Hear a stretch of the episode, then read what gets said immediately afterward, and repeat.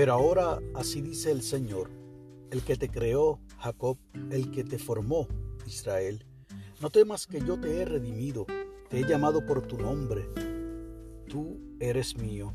Cuando cruces las aguas, yo estaré contigo. Cuando cruces los ríos, no te cubrirán sus aguas. Cuando camines por el fuego, no te quemarás ni te abrazarán las llamas. Yo soy el Señor, tu Dios, el Santo de Israel, tu Salvador. Yo he entregado a Egipto como precio por tu sangre, a Cus y a Seba en tu lugar. A cambio de ti entregaré hombres, a cambio de tu vida entregaré pueblos, porque te amo y eres ante mis ojos precioso y digno de honra. No temas, porque yo estoy contigo. Desde el oriente traeré a tu descendencia, desde el occidente te reuniré. Al norte le diré, entrégalos, y al sur no los retengas. Trae a mis hijos desde lejos y a mis hijas desde los confines de la tierra. Trae a todo el que sea llamado por mi nombre, al que yo he creado para mi gloria, al que yo hice y formé. Y esto es palabra de Dios. Muy buenas tardes, amigos y amigas, hermanos y hermanas en la fe. Usted está escuchando, reflexionando con el pastor Nelson Amner, esta vez en la versión vespertina. El aposento alto nos trae como lectura para hoy una colaboración de la señora Zaira Verma de Uttar Pradesh en India que ha titulado No temer. Nos sugirió y así leímos del profeta Isaías el capítulo 43 los versos del 1 al 7 y nos regala de la nueva versión internacional ese primer verso del capítulo 43 de Isaías. Pero ahora así dice el Señor, el que te creó, Jacob, el que te formó, Israel, no temas que yo te he redimido, te he llamado por tu nombre, tú eres mío. Nos dice la señora Verma, Dios nos llamó a mi esposo y a mí a servir, así que nos estábamos preparando para el ministerio a través de la capacitación teológica en Jabalpur Teníamos a nuestro hijo de cuatro años con nosotros y dependíamos de un aporte económico que recibíamos de la universidad a la que asistíamos. Estábamos enfrentando una crisis financiera, pero teníamos fe en Dios. En Isaías 43, verso 5, Dios dice, no temas porque yo estoy contigo. A veces no estaba segura si mi esposo y yo pudiésemos terminar nuestros estudios. Oramos todos los días pidiendo ayuda porque Dios es quien nos llamó a prepararnos para el ministerio a través de esta capacitación.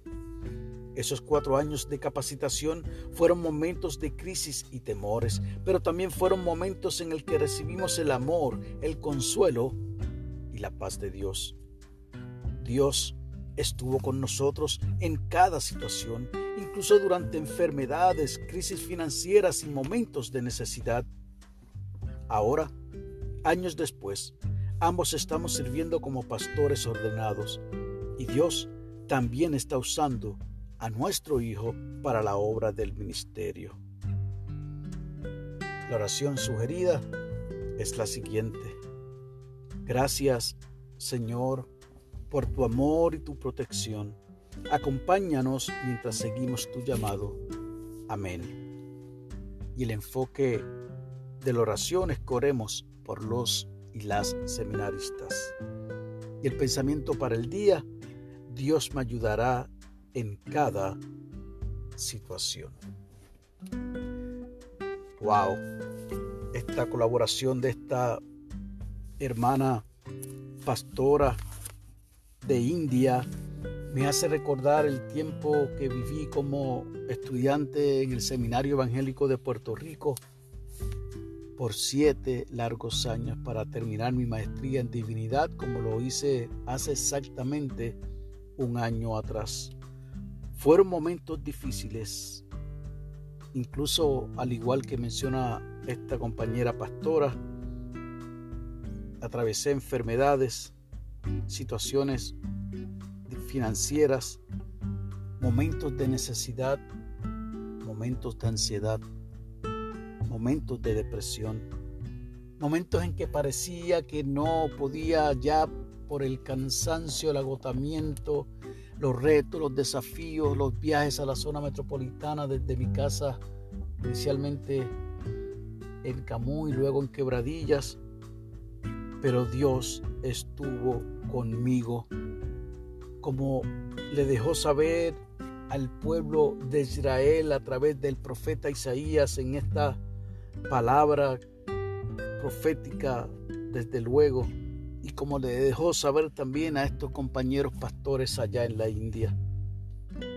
Dios nos ayudó en cada situación. Entonces, te pido que ores por los seminaristas, por aquellos amigos y amigas, hermanos y hermanas que están estudiando en los distintos institutos bíblicos, preparándose como parte de los requisitos del ministerio ordenado en cada una de las denominaciones, en cada una de las tradiciones de fe. A los hermanos sacerdotes que están estudiando de igual manera, entendiendo así como nosotros que hemos sido llamados a la obra del santo ministerio. Dejo esta palabra para que todos y todas podamos pensar que Dios es nuestro amparo y nuestra fortaleza, que no debemos temer porque Él nos ha redimido, porque Él nos ha llamado por nuestro nombre, porque somos de Dios. Que Dios te bendiga y que haga resplandecer su rostro sobre ti y para con los tuyos haya paz.